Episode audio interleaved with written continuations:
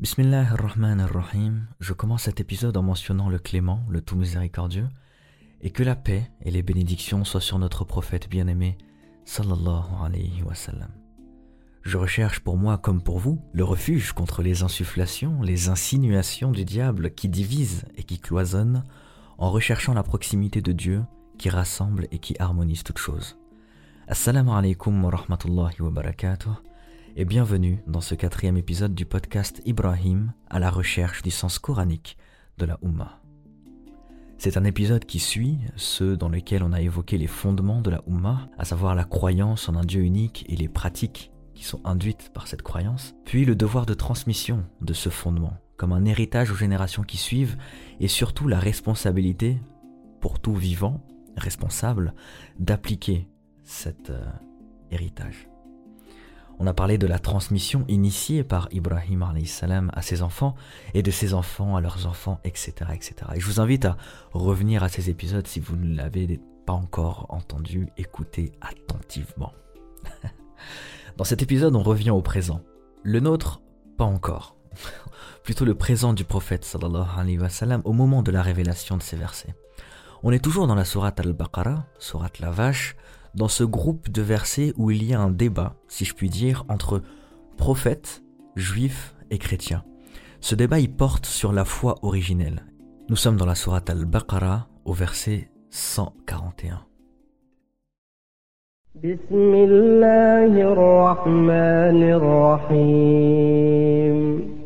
قل أتحاجوننا في الله وهو ربنا وربكم ولنا أعمالنا ولكم أعمالكم ونحن له مخلصون. أم تقولون إن إبراهيم وإسماعيل وإسحاق ويعقوب والأسباط ويعقوب والأسباط كانوا هودا أو نصارا. قل أأنتم أعلم أم الله؟ ومن أظلم ممن كتم شهادة عنده من الله؟ وما الله بغافل عما تعملون تلك أمة قد خلت لها ما كسبت ولكم ما كسبتم ولا تسألون عما كانوا يعملون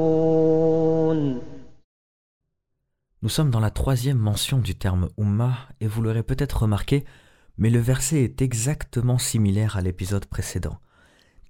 Ummatun qad khalat, laha kasabat, ma kasabatum, amma. Alors je me suis posé la question, est-ce que je saute ce verset pour en faire un autre ou bien je fais euh, l'épisode sur ce même verset finalement, mais je l'ai courte, je fais que 5 minutes, vu que l'essentiel du sens a supposément été déjà dit pendant le dernier épisode. Quoi. Eh ben, euh, j'ai choisi aucune des deux solutions. J'ai choisi de faire un épisode euh, plus approfondi pour le coup, parce qu'il ouvre des réflexions qui sont complètement différentes que euh, l'épisode précédent. S'il est là, c'est qu'il a quelque chose à nous dire, et j'en place une pour ma sœur, surtout à mes nièces, qui sont jumelles, parce que j'ai pensé à elles en fait, quand j'ai vu que le verset c'était c'était le même que le précédent, et je me suis dit, mais en fait, c'est pas parce qu'elles sont jumelles qu'elles ont la même histoire, même si ma sœur pense encore que je peux pas les différencier, mais ça, c'est une autre histoire. Alors que nous disent les versets qu'on vient d'entendre avec la traduction du docteur Hamidullah?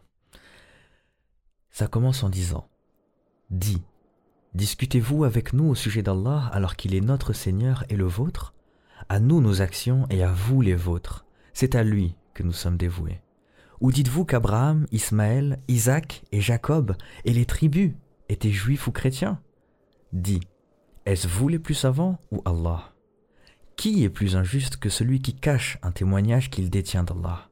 Et Allah n'est pas inattentif à ce que vous faites. Voilà une génération belle et bien révolue.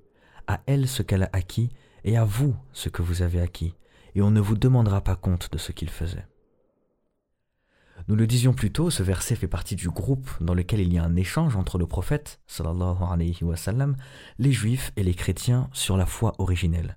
C'est un débat qui commence au signe, au verset 111, et qui se clôture avec le verset qu'on est en train d'étudier, le verset 141. Alors pour schématiser et euh, résumer la discussion, elle se fait en cinq parties. Ça commence tout d'abord avec une déclaration des juifs et des chrétiens qui disent Et ils ont dit Nul n'entrera au paradis que juif ou chrétien. Voilà leur chimère. Dit Donnez votre preuve si vous êtes véridique. Donc là, en fait, on a une position des juifs et des chrétiens qui disent Le paradis est réservé aux juifs et aux chrétiens. Et Dieu nous dit que c'est une invention de leur part. C'est pourquoi il répond Donnez-nous votre preuve si vous êtes véridique. Et la réponse, elle vient juste après, où Dieu nous dit dans le Coran Non, mais quiconque soumet à Allah son être tout en faisant le bien aura sa rétribution auprès de son Seigneur. Pour eux, nulle crainte ils ne seront point attristés. Donc ça, c'est la première partie où les juifs et les chrétiens, en fait, se réservent le paradis, ce à quoi Dieu répond non. Quiconque soumet son être à Allah tout en faisant le bien aura sa rétribution auprès de son Seigneur. Pour eux, il n'y aura nulle crainte, ils ne seront point attristés. La deuxième partie, c'est un débat interne entre les juifs et les chrétiens qui commence au verset 113, dans lequel Dieu dit Et les juifs disent Les chrétiens ne tiennent sur rien. Et les chrétiens disent Les juifs ne tiennent sur rien, alors qu'ils lisent le livre. De même, ceux qui ne savent rien tiennent un langage semblable au leur. Eh bien, Allah jugera ce sur quoi ils s'opposent au jour de la résurrection. Et cette partie termine au verset 120 où Dieu dit Ni les juifs ni les chrétiens ne seront jamais satisfaits de toi jusqu'à ce que tu suives leur religion. Alors là, c'est la traduction de Hamidullah qui traduit millatahum par religion, alors que Maurice Gloton, par exemple, traduit par tradition ce qui change le point de vue dans le sens où c'est pas la religion en soi qu'ils veulent que le prophète adopte, c'est plutôt leur tradition, leur façon dont ils ont abordé la religion. Donc, ni les juifs ni les chrétiens ne seront jamais satisfaits de toi jusqu'à ce que tu suives leur religion, tradition. Dis, certes, c'est la direction d'Allah qui est la vraie direction, mais si tu suis leur passion après ce que tu as reçu de science, tu n'auras contre Allah ni protecteur ni secoureur. Alors là, dans ce verset, il y a aussi tout un sujet hein, sur l'opposition entre passion et science, à savoir lorsqu'il dit Mais si tu suis leur passion après ce que tu as reçu de science, tu n'auras contre Allah ni protecteur ni secoureur. Et c'est pour ça que la première partie, lorsqu'il dit Ils ne seront pas satisfaits de toi jusqu'à ce que tu suives leur tradition, on comprend qu'il y a quelque chose de l'ignorance, du coup, qui est à l'opposition de la science, de l'ignorance ou de la passion qui a changé la direction de ces religions et c'est pour ça que Allah vient réaffirmer que la vraie direction c'est celle d'Allah et que cette direction ne peut être suivie que par une connaissance certaine, al-ilm, donc la science, et qui ne peut pas être prise par quelque chose de l'ignorance, du tâtonnement, de l'hésitation dans la voie euh, qui mène à lui. Donc ça c'est la deuxième partie, donc ce débat interne entre juifs et chrétiens, et le fait que Dieu réaffirme dans ce débat entre eux que la seule et unique bonne direction, c'est celle d'Allah, qui n'est pas quelque chose qui touche à la passion, mais qui est quelque chose qui touche à la science certaine. La troisième partie de ce débat, de cet échange, c'est que face à ce cloisonnement, Allah, à partir du verset 124 au verset 134, il va rappeler ce qu'était la foi d'Abraham. Jusque-là, c'était un débat de religion dans son sens dogmatique, cloisonné, juif d'un côté, chrétien de l'autre. Et pour casser ce cloisonnement, Dieu va prendre la figure commune des deux communautés, qui est Abraham. Parce que vous vous souvenez, euh, les juifs disaient les chrétiens ne tiennent sur rien, et les chrétiens disent les juifs ne tiennent sur rien. Alors qu'en fait, ils tiennent tous les deux sur quelque chose. Et Dieu va le réaffirmer ici en parlant, en rappelant la figure d'Abraham pour montrer qu'ils tiennent tous les deux sur quelque chose, mais que ce sur quoi ils se tenaient n'est plus la position, n'est plus la voie sur laquelle ils se trouvent actuellement, au moment où les versets descendent. Et face à ce nouvel argument, le Coran nous dit leur réponse. Ils ont dit, Soyez juifs ou chrétiens, vous serez donc sur la bonne voie. Dis, non, mais nous suivons la religion d'Abraham, le modèle même de la droiture, et qui ne fut point parmi les associateurs. Alors dans cette réponse, c'est marrant parce qu'ils ont donné le même argument pour le paradis au départ, en disant euh, personne ne rentrera au paradis excepté les juifs et les chrétiens, et la réponse de Dieu a été de dire non, mais celui qui a la religion d'Allah, celui qui est de tout son être orienté vers lui, aura sa récompense. Alors ils se mettent à débattre entre eux, et Dieu dit, si vous n'êtes pas d'accord avec ça, suivez la religion, la tradition d'Abraham. Et c'est quoi la religion d'Abraham? Ça peut pas être juif ou chrétien, parce que c'est des cloisonnements qui sont apparus bien après lui. Le Coran nous dit, par exemple, dans la Sourate Al-Imran, Ô gens du livre, pourquoi disputez-vous au sujet d'Abraham alors que la Torah et l'Évangile ne sont descendus qu'après lui? Ne raisonnez-vous donc pas? Vous avez bel et bien disputé à propos d'une chose dont vous avez connaissance, mais pourquoi disputez-vous des choses dont vous n'avez pas connaissance? Or, Allah sait, tandis que vous ne savez pas. Abraham n'était ni juif ni chrétien, il était entièrement soumis à Allah, et il n'était point du nombre des associateurs. Et là, c'est des versets qui sont extrêmement importants parce que lorsque Allah rapporte la foi d'Abraham, c'est pour questionner les juifs et les chrétiens dans leur vision de groupe religieux.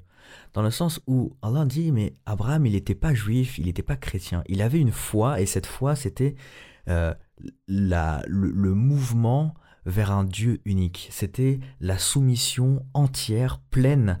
Euh, Maurice Gloton utilise le terme de théotrope, qui est assez cool. En gros, celui qui se tourne exclusivement vers Dieu.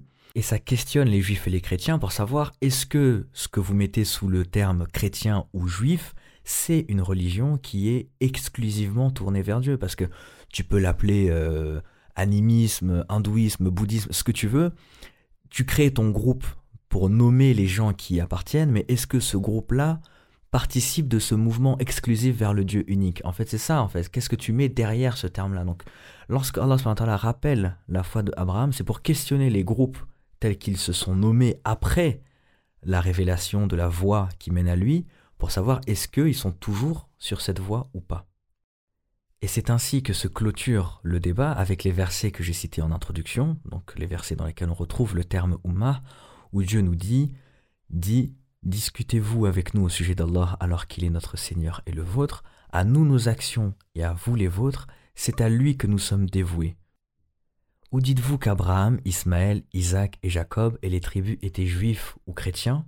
Dit, est-ce vous les plus savants ou Allah? Qui est plus injuste que celui qui cache un témoignage qu'il détient d'Allah? Et Allah n'est pas inattentif à ce que vous faites. Fin de citation, juste pour... Du coup, on comprend mieux dans ces versets pourquoi est-ce qu'il y a ce sujet entre Abraham, Ismaël et les tribus qui sont juifs ou chrétiens, qui n'a pas vraiment de sens dans le terme du dogme et de la religion, parce que c'est des religions du coup qui sont venues après euh, ces gens-là? Et c'est pour ça que je dis, mais est-ce que c'est vous les plus savants? Et qui est-ce qui est plus injuste que celui qui cache un témoignage? Parce que ça, vous le savez que c'est pas possible. Et il finit le verset en disant Voilà une génération belle et bien révolue, à elle ce qu'elle a acquis et à vous ce que vous avez acquis, et on ne vous demandera pas compte de ce qu'il faisait. Le débat est clos, et avec une lecture en surface, on se dit Bon, ben, juifs et chrétiens, vous êtes dans l'erreur. Abraham était musulman, puisque Dieu dit il était Hanifan Musliman, donc euh, musulman c'est musulman. Et puis, euh, ben, fin du débat, quoi. Mais en suivant cette rhétorique, eh ben, il est encore moins musulman que, juif ou chrétien, parce que l'islam vient après ces deux religions. Donc il y a nécessité de définir ce dont on parle quand on parle de musulman, de musulman. Et là, euh, écoutez attentivement parce que ça risque d'être lourd. quand on parle de l'islam, des musulmans, on parle de quoi? Si on dit l'islam, c'est la religion qui est initiée, déployée par le prophète Mohammed, sallallahu alayhi wa sallam, et que uniquement les gens porteurs de cette religion entrent au paradis et pas les autres. Alors Abraham, il ne peut pas être musulman. Pourquoi? Bah Parce qu'en disant ça, on utilise le même langage que les juifs et les chrétiens qui ont dit Soyez juifs ou chrétiens, vous rentrerez au paradis. À la base, c'était eux qui disaient les chrétiens reposent sur rien, les juifs reposent sur rien, et aujourd'hui, on dit bah, les chrétiens reposent sur rien et les juifs reposent sur rien. Purée de pommes de terre. Il n'y a pas grand chose qui a changé en fait. Hein. Par contre, vous vous souvenez, dans l'épisode 1, on a parlé de Ibrahim qui invoque pour sa descendance en parlant d'une communauté qui se tourne que et exclusivement vers Dieu. Ce qui fait sens, parce que si on parle de l'islam, dans ce qui est la reconnaissance d'un Dieu unique et qui s'ensuit comme, euh, enfin de tout ce qui s'ensuit comme implication, notamment le suivi de son adoration par le biais d'une parole révélée, etc. Alors, et musulman, tout être se tournant vers l'unique à travers les actes transmis par un prophète. Ou pas d'ailleurs. bah oui, parce que le prophète sallallahu nous dit chaque enfant naît selon la nature saine, à la fitra. Et ce sont ses parents qui en font un juif, un chrétien ou un adorateur du feu. Alors, je ne sais pas si vous avez bien entendu ce hadith. Chaque enfant naît selon la nature saine, la fitra, ce qu'on appelle la fitra, la, nature saine. Et ce sont ses parents qui en font un juif, un chrétien ou un adorateur du feu. Cette parole, elle est rapportée partout, mais qu'est-ce qu'elle implique dans notre vision de la Ummah Alors, premièrement, et c'est pour ça que c'est intéressant de le, dire, c'est que tous les enfants sont musulmans. Tous les enfants font partie de la Ummah. Que ce soit des enfants de non-croyants, de polythéistes, de qui soient orphelins ou pas, tous, aucune distinction entre eux, ils sont de la Ummah. Et c'est quand ils grandissent que le suivi d'un prophète permet la conservation de cette nature saine. C'est dans ce sens que Allah dit dans la sourate Les Romains, au verset 30, Dirige tout ton être vers la religion exclusivement pour Allah. Telle est la nature qu'Allah a originellement donnée aux hommes, et pas de changement dans la création. Voilà la religion de droiture, mais la plupart des gens ne savent pas. Et dans le verset en arabe, Dieu nous dit Faqim hanifan allati nas alayha. Vous avez entendu certainement le terme fitra dans ce que je viens de citer, et en fait Dieu l'utilise pour dire la religion qui va t'animer, c'est celle qui répond à la nature saine qu'il a insufflée dans tous les hommes, peu importe le temps et l'espace. Voilà la religion de droiture. C'est ce qu'il dit, voilà la religion de droiture. Mais la plupart des gens ne savent pas. L'islam, donc, c'est la religion, la croyance primordiale, la, la première en fait, euh, au premier homme, c'est ce qui a été insufflé en lui. C'est cette religion, cette croyance, ces actions qui épousent nos belles inclinations naturelles. Alors il est où le problème? Bah, Le problème, il est que lorsque les juifs et les chrétiens ont nommé la voie qui mène à Dieu, ce qui est un phénomène euh, naturel ou pas, je sais pas, mais ils ont cloisonné le chemin de Dieu en disant c'est nous qui sommes les héritiers du paradis. Pourtant, euh, Allah il a envoyé des prophètes partout dans le monde. Euh, pourquoi est-ce que ce serait les juifs qui mettraient les frontières de ce qui est la vérité Tandis qu'il y a un autre prophète dans un autre endroit qui a aussi reçu une parole de vérité et des actions de vérité qui mènent à Dieu? Si aujourd'hui, par exemple, on me demandait tu es de quelle religion? En fait, la réponse, je pense, appropriée, ce serait de dire je suis monothéiste, théotrope, je me tourne exclusivement vers un Dieu unique et je crois en ce qui est descendu en tous les prophètes de Dieu sans distinction, avec ce que ça implique en termes d'adoration. Mais si quelqu'un vous dit ça, est-ce que vous diriez qu'il est musulman qu'il est juif, qu'il est chrétien? Et c'est ça en fait le point. c'est qu'il y a des musulmans avant le Coran. Parce que le terme musulman, il est censé décrire, il est censé englober toutes ces personnes qui sont dans une adoration, un mouvement vers un Dieu unique, monothéiste, et qui croient en toutes les révélations que ce Dieu a fait sur terre à travers ses prophètes. Et c'est pour ça que Ibrahim était musulman et que Sarah l'était aussi, que Marie était musulmane et que Jésus l'était aussi, et sur eux la paix. On ne fait aucune distinction entre eux. En ce qui nous concerne, on l'avait déjà dit un peu avant, c'est que la Ummah inclut toutes ces personnes, parce qu'ils ont porté cette croyance et ces actes qui épousent la nature saine de l'humain. Bon, j'espère que vous me suivez toujours. Mettez sur pause le temps de digérer l'entrée, euh, parce que le plat de, résistance, il n'est pas encore arrivé.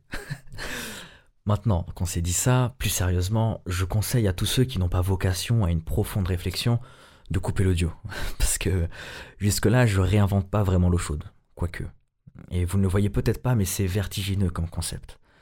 Je me suis demandé intimement pourquoi, quand je dis musulman, j'ai pas naturellement une image qui est plus englobante que les femmes et les hommes qui sont venus après le prophète. pourquoi j'ai cette idée de l'Arabie, d'une histoire ancrée dans un espace et un temps particulier? Peut-être parce que c'est le lieu du dernier prophète, sallallahu alayhi wa je sais pas, mais je pense que c'est surtout cette propension à cloisonner les choses. On a récupéré un terme qui a la capacité d'intégrer l'humanité pour désigner une population qui croit uniquement au prophète Mohammed, comme les chrétiens, christianos, qui sont les disciples du Christ. Alors un prophète qui vient avec une vision générale, universelle, et boum, on cloisonne en disant c'est nous et pas les autres. Mais si on dit qu'il y a des musulmans avant le Coran, rapport à ce qu'on vient de dire juste avant, avec une croyance similaire mais une législation forcément qui était différente parce que le Coran n'était pas là pour légiférer pour eux. On peut se demander si le Coran parle de musulmans dans le sens qu'on a cité, à savoir des êtres soumis à Dieu l'unique qui croient en tous les prophètes, dont le prophète Mohammed, mais avec une législation différente. Donc le chrétien, par exemple, qui était musulman quand le Coran arrive, est-ce qu'il l'est toujours? En somme, y a-t-il des musulmans parmi les gens du livre? Alors c'est une question simple à laquelle euh, je suppose que vous avez une réponse. I know, je, je sais très bien que intuitivement tu penches vers quelque chose. Mais de mes recherches, je vais vous exposer deux positions. Synthétiser, évidemment, parce qu'il y a beaucoup, beaucoup de choses à dire, et j'aurai, Inch'Allah, l'occasion de revenir dessus parce que ça participe de la réponse de ce qu'est la Ummah. Qui en fait partie? La première, c'est la plus évidente, je pense, parce qu'elle suit le mouvement de cloisonnement. Elle suit ce mouvement, euh, mal ou heureusement, je sais pas, naturel, de cloisonnement des choses, comme les juifs ont chrétiens, et je pense que c'est ce que vous trouverez la plupart du temps lorsque vous chercherez sur Internet la vie sur les gens du livre, à savoir que toute révélation abroge les pratiques des révélations précédentes. Un nouveau livre et boum, on fait un mur entre ceux qui veulent euh, le passer, du coup, donc rester musulmans, accepter la législation du nouveau texte, ou ceux qui ne veulent pas l'accepter, du coup ils sortent de la communauté de croyants. L'évangile abroge donc la Torah, donc les juifs auraient dû devenir chrétiens, sous-entendu euh, les musulmans de la Torah, pour rester musulmans, devaient suivre la législation de Jésus, la croyance en étant euh, exactement la même. Donc c'est uniquement la législation qui change, mais la croyance c'est pareil. Et vous noterez que je parle évidemment du groupe de chrétiens et de juifs qui croient en, au monothéisme pur, euh, donc pas de trinité, etc., et qui croient au prophète sallallahu. Je, parle uniquement de ce groupe-là. Et donc le Coran, lorsqu'il arrive, il abroge l'évangile et la Torah, sous-entendu, pour rester musulman, pour rester dans les actions et les croyances qui épousent notre euh, nature saine, il faut suivre la législation du Coran et abandonner la législation des anciens livres. Et il y a évidemment des arguments qui vont dans ce sens, dont la principale est l'obéissance au prophète. Allah nous dit par exemple dans la sourate At-Tarabun, verset 12, Obéissez à Allah et obéissez au prophète. L'obéissance passe donc par l'adhésion à sa législation. C'est clair comme du cristal, crystal clear, comme on dit. Et comme le dernier prophète est envoyé à l'humanité, alors l'humanité tout entière doit suivre sa législation. Et dans ce cas de figure, fait partie de la Ummah tout être qui suit le prophète de son temps dans la croyance et la législation. Et c'est le message de tous les prophètes. Si vous regardez dans la Sourate Ash-Shu'ara, on a Noah, Hud, Saleh, Shu'aib qui utilisent la même formule. Craignez Allah et obéissez-moi. La grosse différence, c'est que dans l'évolution du monde, les prophètes étaient envoyés à un peuple particulier, tandis que le Coran est envoyé à l'humanité des peuples, parmi lesquels se trouvent certains qui ont reçu des textes, une source de législation divine, et d'autres qui n'en ont jamais reçu. Et ce qui amène à la seconde position, et qui bouleverse le concept de cloisonnement, plutôt elle met en exergue le fait que le Coran n'a rien à voir avec les autres textes révélés c'est plutôt la parole destinée à l'humanité pour confirmer les textes des peuples qui ont reçu un livre, leur rappeler l'origine de leur législation, confirmer ce qu'il y a de bien à l'intérieur, infirmer ce qu'ils ont modifié dans leurs croyances, mais surtout leur rappeler d'appliquer leurs lois, d'appliquer les actes qui préservent la nature saine. En fait, le Coran se poserait comme une constitution, un, un étalon à partir duquel tous les peuples peuvent se tourner tout en appliquant leur législation. Et c'est pour ça que Dieu, euh, dans le Coran, hein, il dit dans la Sourate, dans Al-Ma'ida, dans le verset 47, que les gens de l'évangile jugent d'après ce qu'Allah y a fait descendre. Ceux qui ne jugent pas d'après ce qu'Allah a fait descendre, ceux-là sont les pervers. Et dans le verset qui suit, juste après, en disant Et sur toi, Mohammed, nous avons fait descendre le livre avec la vérité pour confirmer le livre qui était là avant lui et pour prévaloir sur lui. Je fais une pause sur le terme prévaloir parce que j'utilise, euh, comme je vous l'avais dit, la traduction de Hamidullah parce que c'est celle qui est la plus répandue. Malheureusement, peu importe, on s'en fiche. Mais en tout cas, là, on voit qu'il y a dans la traduction un postulat euh, qui a amené à traduire un terme par le prisme du postulat avec lequel il était. À savoir que pour lui, le Coran abrogeait les textes, euh, les textes précédents, et c'est pour ça que le terme arabe dit wa muhaiminan alayhi. Et lui, il a traduit le terme muhaiminan par prévaloir. Tandis que Maurice Gloton, lui, il l'a traduit par préserver. Et donc pour Maurice Gloton, le verset dit Nous avons fait descendre jusqu'à toi l'écriture par la vérité pour confirmer ce qui demeurait actuel de l'écriture et la préserver. Ce qui n'a pas du tout le même sens, pour le coup. Et c'est vrai que Muhaymin, d'ailleurs c'est un des noms de Dieu, c'est un des noms divins, et je n'ai pas trouvé à travers les dictionnaires, les recherches, les, textes qui utilisent ce terme-là, cette notion de prévalence. Après, Allahu A'lam. Et donc une fois qu'il a dit ça, Allah continue en disant À chacun de vous, nous avons assigné une législation et un plan à suivre.